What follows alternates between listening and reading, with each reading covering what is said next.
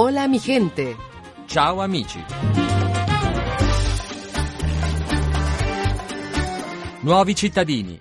Un horizonte de intercambio y comunicación. Información, trabajo y cultura. Il mondo dell'immigrazione in Italia. ¿Qué tal amigos y amigas? Bienvenidos y bienvenidas a Hola mi gente, ciao amici, esta producción radiofónica del Centro Interdisciplinar de Comunicación Social de la Pontificia Universidad Gregoriana en colaboración con Radio Vaticana. Hola mi gente, ciao amici es un programa bilingüe italiano-español e intercultural que nos ayuda a conocer y encontrar otras culturas.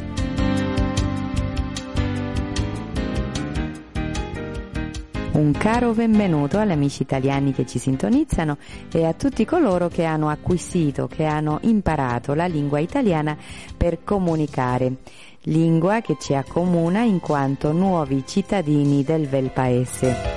Io sono Marisol Flores e oggi vi presenterò alcuni ragazzi e ragazze che provengono di vari paesi del mondo a chi ho avuto la fortuna di conoscere dettando un corso sulla comunicazione interculturale, un corso che insieme ad altri fa parte della formazione all'interno di un progetto denominato Family Village, dialogo, orientamento e famiglia, finanziato dal Fondo Europeo per l'integrazione di cittadini di paesi terzi.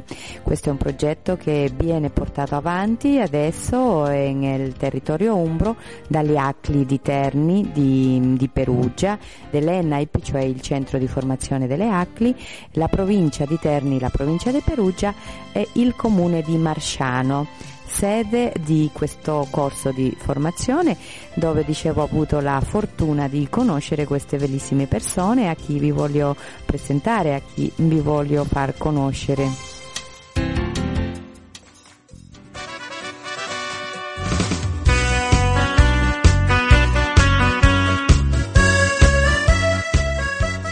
Mi presento Anastasia. Lei è sposata, vive in Italia da circa 4 anni e proviene dalla Russia. Anastasia, prima di venire in Italia, che cosa facevi? Lavoravo come l'avvocato, ma prima so, ho fatto studiare all'università per sei anni ma prima ho studiato anche in un'altra università per cinque anni, eh, avevo la laurea di ingegnere e poi ho pensato che voglio cambiare la mia idea e ho andato in un'altra università per studiare per giurisprudenza e poi ho lavorato otto anni come avvocato in amministrazione della città con il capo della città. Quindi era un lavoro molto interessante che mi manca. Quindi eri un avvocato nel tuo paese, ci vuoi raccontare qualcosa ancora su questo? La mia città um, si chiama Sisren, è in regione Samara, c'è la città... Um, Togliatti Grad è una città diciamo più o meno italiana, sì perché Togliatti è il cognome italiano perché c'è la fabbrica di Fiat, è proprio vicino alla mia città. Tanti italiani conoscono quella città perché Fiat è italiana marca. Certo, Palmiro Togliatti, un grande politico antifascista del secolo scorso. Anastasia, ehm, abbiamo detto che sei sposata, ci vuoi raccontare qualcosa su questa storia di amore? Eh, dove hai conosciuto il tuo marito?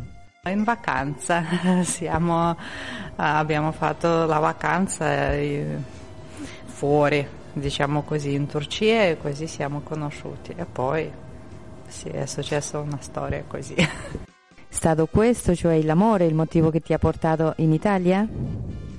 Sì, è quello il motivo, per la famiglia, però non è successo così subito, subito, perché avevo il mio lavoro, avevo il mio appartamento, sì, c'è la mamma in Russia e così. Mm, però sì, siamo decisi che è meglio che io vengo in Italia perché per, me ci sarà più facile perché conosco la lingua inglese, così è più facile per studiare italiano se lui viene in Russia senza la cittadinanza, così eh, c'è mm, la lingua quella chirilica, sì, o come si chiamate. E così ci sarà più facile per me venire in Italia, così ecco, quattro anni fa sono venuta. Da quattro anni che abiti in Italia, in questo paesino che si chiama Marsciano. Sì?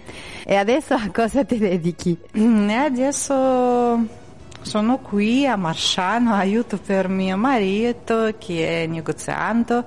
Lui ha un negozio della foto, della fotografia, perché suo padre era un fotografo molto famoso, tutti i marciani eh, conoscono lui, però è già morto tanti anni fa, però, però abbiamo un grandissimo archivio di suo babbo. Lui adesso già ha fatto, mio marito già ha fatto due libri con le foto di quell'archivio e adesso dobbiamo fare anche terza e quelli libri mm, piacciono tanto per la gente perché è la storia di sua città, così. Così lui continua la storia di sua famiglia, diciamo così. Molto bello questo. Invece per il futuro, quali sono le tue aspettative? Per il futuro io penso che sì, continuo a vivere qui in Italia, a Marsciano, vorrei spero che posso, uh, posso fare un lavoro così per aiutare la gente perché io sì, adesso posso fare solo uh, come volontario. Ho voluto anche aiutare, anche c'era un'idea per aiutare per qualche canile, sì, i cani perché io adoro animali. Così spero che posso fare la vita di altre, altre persone più facile, più belle per aiutare perché conosco quei problemi che possono avere quando vengono in Italia come me.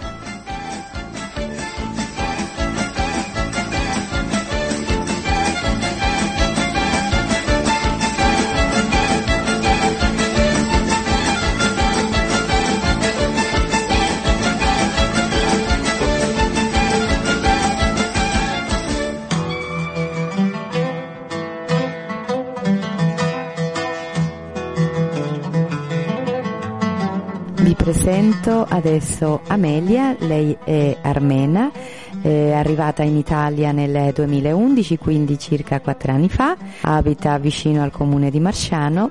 Ciao Amelia, ci vuoi dire che cosa facevi prima di venire in Italia? Allora, io studiavo e lavoravo. Che cosa studiavi? Studiavo, facevo un master in scienze politiche e relazioni internazionali in università americana, avevo degli alunni che insegnavo l'inglese e um, avevo anche il mio piccolo business. Cosa ti manca del tuo paese adesso dopo quattro anni che stai qui in Italia? Mi mancano i miei amici e soprattutto i miei genitori. Adesso com'è la tua vita in Italia? Allora, adesso io abito vicino a Marsciano, a Morcella, che qua praticamente sono 5 minuti. È una figlia di quasi 3 anni, eh, insegno l'inglese, um, una cosa mia, ma adesso non voglio parlarne, eh, magari vi racconto dopo che tipo hobby è un lavoro e ho cominciato anche a frequentare questo corso che mi piace tanto, quindi ho una vita tanto piena questo periodo, comunque mi piace. Sicuramente una cosa importante questa di cui non ci vuoi ancora parlare, quindi ti faccio un in bocca al lupo e ti chiedo di dirci qualcosa invece sulle tue aspettative future. Allora, io vorrei, quindi faccio tutto per quello che sto creando, che si ingrandisce, diventa qualcosa importante. E, ecco, essere felice con la mia famiglia, vedere i miei genitori spesso e viaggiare.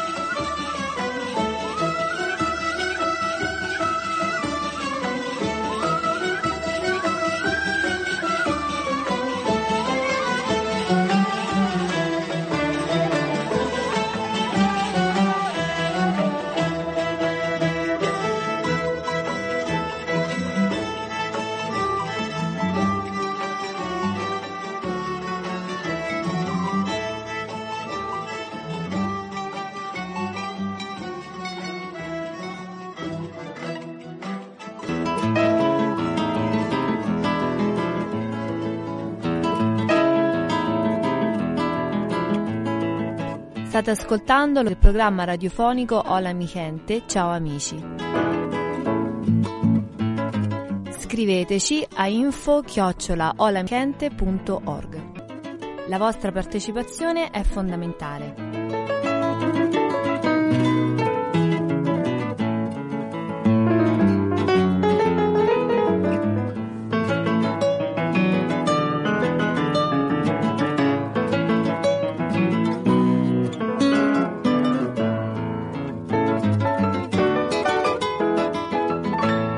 Questa seconda parte della trasmissione eh, ascolteremo ancora i ragazzi e le ragazze che fanno parte di questo progetto Family Village e loro si sono intervistati uno all'altro raccontandosi quindi parte della loro mh, storia di vita, della loro esperienza in Italia e nel proprio paese d'origine.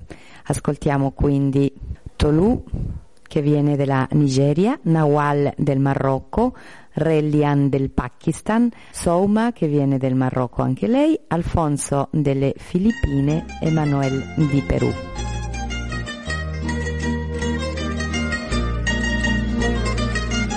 Buongiorno a tutti gli ascoltatori che ci stanno ascoltando qui nel nostro programma di Hola mi gente. Ciao amici. Ciao amici. Grazie Alfonso. Oggi come avete sentito qui abbiamo qui un ragazzo di nome Alfonso, è un ragazzo di origine filippina che si è trasferito in Italia da circa 12 anni che ci racconta un po' la sua esperienza da straniero, ecco, da migrante. Prego Alfonso.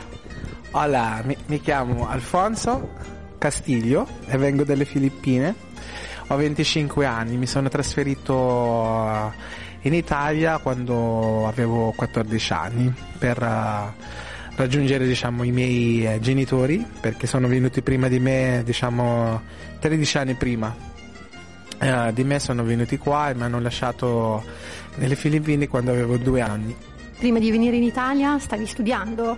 Sì prima di venire in Italia stavo studiando infatti ho finito le scuole elementari uh, nelle Filippine e poi ho conseguito diciamo, il diploma di eh, licenza media e poi le scuole superiori in Italia. Una volta venuto qui in Italia, diciamo, com'è, stato, com'è stata la tua integrazione? Hai trovato difficoltà nel comunicare, nell'integrarti in classe? Cioè, come poi la differenza un pochettino tra le due scuole, tra la scuola filippina e la scuola italiana? Ma quello sì, sicuramente, come ogni, ogni straniero che viene in Italia si è, si è sicuramente trovato subito a disagio. Eh, per quanto mi riguarda a livello personale eh, mi sono ritrovato molto deprimente perché all'inizio eh, vivevo in, in una città molto molto eh, luminosa, molto mh, a una vita frenetica, diciamo Manila, perché abitavo a Manila proprio centro delle Filippine, e poi a ritrovarmi in campagna. Quindi eh, subito dopo trovato, mi sono trovato eh, eh, nostalgia, ecco perché poi a scuola ovviamente essendo straniero non parlavo eh, l'italiano, solo l'inglese. Per fortuna alcuni miei ex compagni di scuola media per comunicare con me parlavano a malapena l'inglese perché io l'italiano ne spiccicavo per bene. Per cui di conseguenza ti sei anche un pochettino trovato in difficoltà, diciamo, nelle materie della scuola, però oggi so che ti sei diplomato con dei voti straordinari, se non mi sbaglio con 84, giusto? Sì, giustamente, e infatti perché mi ricordo quando mi sono iscritto alle scuole medie, alla seconda media, all'inizio proprio l'italiano zero, avevo i voti proprio bassissimi, insufficienti, uh, avevo il debito, ok?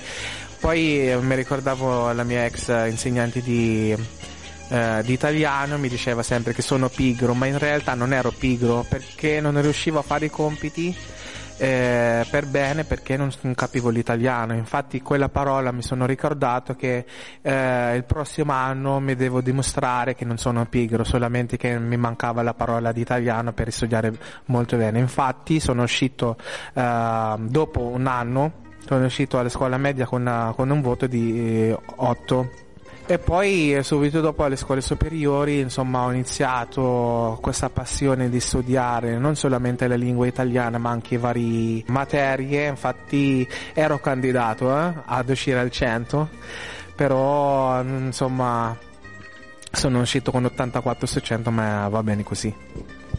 Dopo la maturità hai deciso di iscriverti all'università oppure hai fatto qualche lavoro diciamo?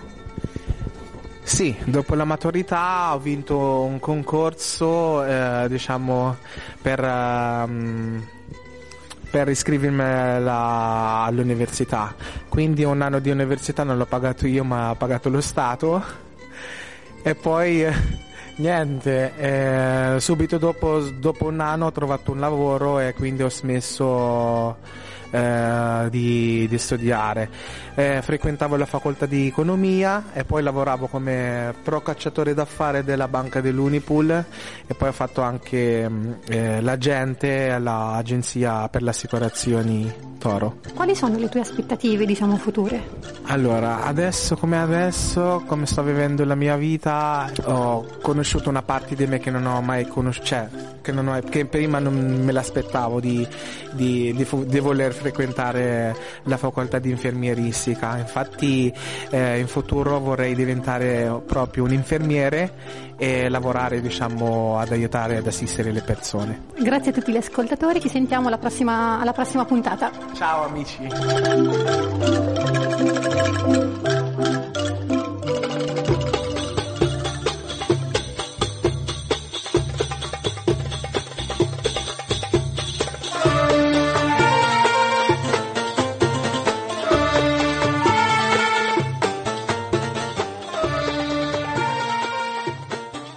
Buongiorno cari ascoltatori, stiamo trasmettendo dalla radio Hola mi gente, ciao amici e abbiamo con noi qua Nawal. Hola mi gente, ciao amici, mi chiamo Nawal Malis, vengo da Casablanca, dal Marocco. Da quanti anni hai che stai in Italia? Da quasi sette anni. Come mai sei venuta in Italia? Sono venuta in Italia per motivi di studi, diciamo per l'università. E come sono andati questi studi? Stupendamente, laureata in, uh, in magistrale in lingue 110 lode. Quando sei venuta in Italia, come ti sei trovata? Mi sono trovata benissimo, come avevo detto anche prima.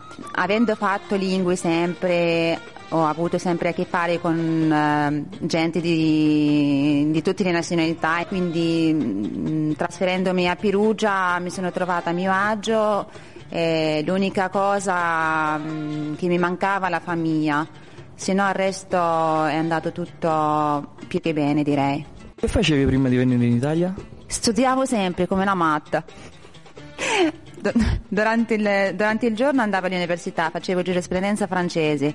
Siccome ero sempre, sono tutt'oggi appassionata di lingue, che mi permette anche di stare con gente di diverse culture, eh, durante le sere andavo alle scuole private per studiare inglese, spagnolo, spagnolo ma pochissimo, e italiano, la lingua che mi ha fatto impazzire e per quello sono, insomma, mi ha spinto di, di trasferirmi in Italia per continuare lo studio. Che fai oggi? Eh, grazie ai miei studi, alla laurea, a, a, tantissimi viaggi. Appena sono rientrata da Valencia dopo un'esperienza di tre mesi facendo il, il progetto di Leonardo, anche lì mi sono trovata molto a mio agio. Diciamo una persona come me che è molto aperta, vengo da una città come Casablanca, 10 milioni di abitanti e ehm, forse questo mi ha aiutato di trovarmi sempre bene con gente di tutto il mondo. Quali sono le tue aspettative per il tuo domani? Vorrei io dico sempre ai miei amici, ai miei colleghi, a tutta la gente che mi circonda, ai miei fratelli, alle mie sorelle, un consiglio, di fare quello che ti piace fare. Perché? Perché lo riesci a fare bene con tutta la, la, tua passione, l'amore che ci metti, ti viene proprio non stupendo, ma più che stupendo. Perciò vorrei lavorare sempre con le lingue, perché mi permette di stare con la gente ecuadoriana, con la gente peruana, con la gente eh, di Manila, di Filippina, marocchine, di tutto il mondo. Eh, e combinare sta, eh, io faccio tutto, eh, oggi faccio l'interprete e traduttrice che mi permette, sono sempre in mezzo a gente di diverse culture, mm, parlo cinque lingue, quindi mi permetto anche di tradurre dall'arabo al francese, italiano, inglese, spagnolo. Il risultato? Ricevere una parola che io utilizzo tantissimo e stimo tanto, la parola grazie. Che sia detta con un occhio o con una parola o con un gesto, per me vale tantissimo. Ecco, dico, questo vorrei continuare a fare, aiutare le altre. Grazie per il tuo tempo. Grazie a voi, è stato veramente un piacere.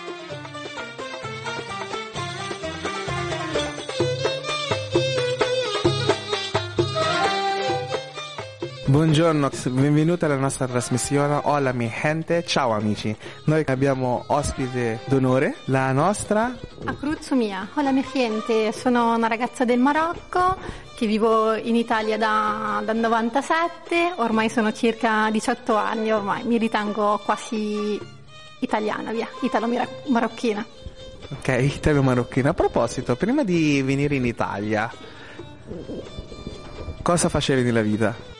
Diciamo che facevo poco che ero una bambina, nel senso sono venuta qui all'età di 8 anni, frequentavo le scuole elementari e poi mh, ero poco cosciente diciamo, di questo viaggio, avendo quell'età giustamente avevo, ecco, ehm, diciamo, ero molto contenta di questo viaggio in aereo più che mai, la cosa che un po' eh, di più mi entusiasmava perché non ho mai eh, viaggiato nell'aereo. Poi una volta venuta qui, sì, ho cominciato un pochettino, bene o male, a capire mm, diciamo, la mia vita, come sta cambiando, non a 360 gradi, ma ecco, già il fatto di non vedere più i miei amici, di non vedere più la stessa casa, lo stesso quartiere, questo mi ha è stato diciamo un bello e un brutto, un 50-50, nel senso il bello è venuto dopo, crescendo in, questa, in questo paese meraviglioso. Quindi mi stai dicendo che eh, dopo essersi eh, arrivata in Italia ti, si, hai, ti sei sentita nostalgica, diciamo? Beh sì, in parte sì, poi ho avuto anche la fortuna di, di venire con tutti i miei eh, fratelli e sorelle, per cui allo stesso tempo, bene o male, la differenza di età era poca, per cui potevo sempre comunicare con la, con la, mia lingua, che in quel momento sapevo parlare solo l'arabo e sapevo contare giusto fino a 10 l'italiano che mio padre mi ha insegnato. Ok, quindi vivete tutte, tutti qua in Italia? Sì, sì, sì ora sì. Eh, come pensi oggi, oggi come oggi, come lavori oppure no? Eh, adesso diciamo che sono alla ricerca di un'occupazione. Come ultima domanda, quali sono le tue aspettative nella vita? Beh, io mm, come corso mm, di studio ho fatto biologia, per cui eh, mi piacerebbe entrare nel campo sempre della biologia, di studiare in particolare scienze dell'alimentazione, per cui spero che un giorno di poter realizzare questo mio sogno. Ecco. Benissimo, ok. Adesso ti ringrazio per eh, la tua disponibilità e saluto tutta la gente e ciao da Alfonso. Sumia. Ciao a tutti, hola mi gente.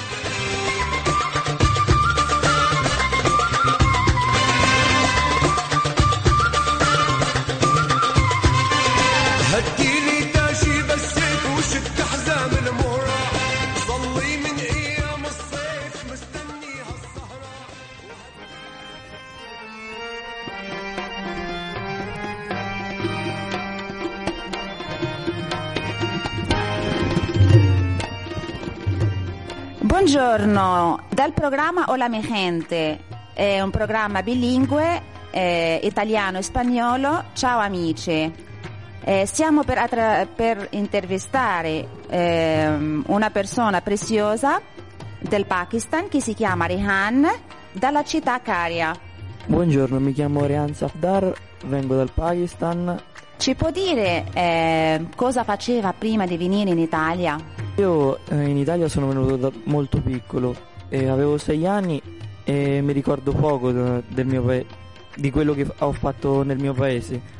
Mi ricordo che ho fatto la prima elementare e poi sono venuto direttamente qui. Di quel pochissimo che ti ricordi di quei sei anni, qualcosa che ti è rimasta in memoria? E a me dopo la scuola, quando mi veniva a prendere mia madre, mi accompagnava sempre a prendere il gelato. E mi ricordo ancora il gelato che prendevo era a forma di panda, alla fragola e vaniglia, però non l'ho più ritrovato. Ti manca questo gelato, nonostante l'Italia è famosissima per il gelato. Ma sì, ma è famosa, però non, non ho più ritrovato quel gusto che trovavo, cioè che eh, trovavo quando eh, mangiavo quello. Cosa fai qui in Italia? E io mi sono, prima di tutto ho fatto la scuola qui e tutto quanto, sono cresciuto qui, mi sono diplomato e adesso sono in cerca di lavoro. Eh, vivi da solo o con la famiglia? E vivo con la famiglia, mio- mia madre, i miei fratelli e mia sorella. Bene. Caro Rihan, che ne dice della, della scuola italiana? Ti è piaciuta?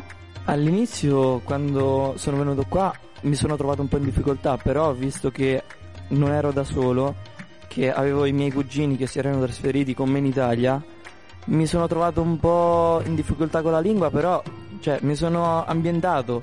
Poi mano a mano so- sono riuscito ad integrarmi bene con la mia classe, amici e tutto quanto. Ecco, questo l'ho già notato dal tuo italiano che è perfetto. Eh, riguardo la cultura, visto che in Pakistan è un paese molto religioso, un paese molto... eh, conservano le tradizioni, le religioni, ci tengono moltissimo. Eh, ti sei trovata in difficoltà, diciamo, nel trasferirti qui? Ma io mi sono trasferito qua perché i miei genitori cercano, erano, cioè, volevano una vita migliore per me. Con la religione sto bene, non ho problemi a fare amicizie con persone di altre cult- eh, religioni. Cioè, trovo bene, mi trovo bene. Eh, vorrei sapere, l'ultima domanda, quali sono le tue aspettative ehm, in futuro? E io domani vorrei fare l'università, mi vorrei eh, laureare in ingegneria. È una cosa che mi piace, però visto col tempo che corre, oggigiorno serve più il lavoro e mm, non ho le possibilità adesso. Quindi per un domani vorrei fare l'università e finire l'università. Ecco, nonostante tutti gli ostacoli, perché eh, il bello è arrivare al tuo obiettivo. Se veramente ti interessa l'università, ci sono tantissime sovvenzioni, eh, c'è l'ADIS che è un'agenzia del diritto del- dello studente che ti permette di, ehm, insomma, di dormire, di mangiare, di, eh, insomma, se, non- se pensi che l'aspetto economico è un ostacolo, se uno vuole può arrivare. Io ti faccio eh, un in bocca al lupo, tantissime grazie per eh, questa opportunità. Crepi, grazie, ciao amici.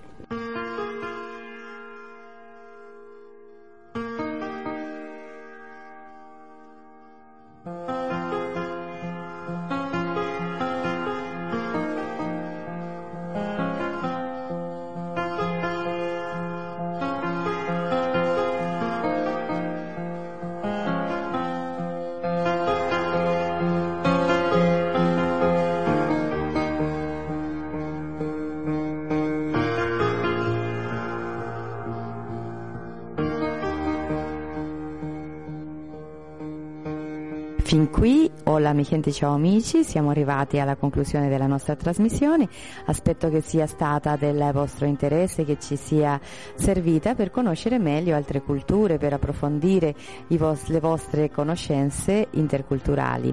Marisol Flores vi saluta e vi aspetta la prossima settimana.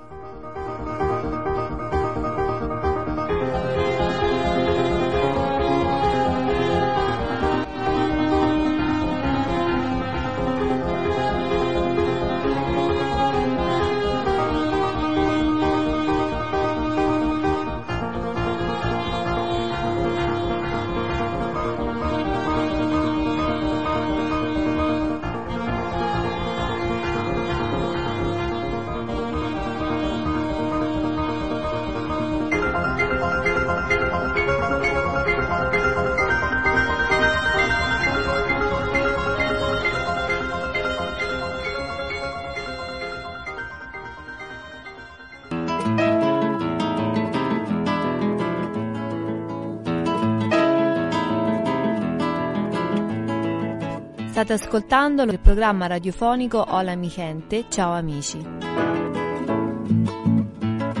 Scriveteci a info La vostra partecipazione è fondamentale.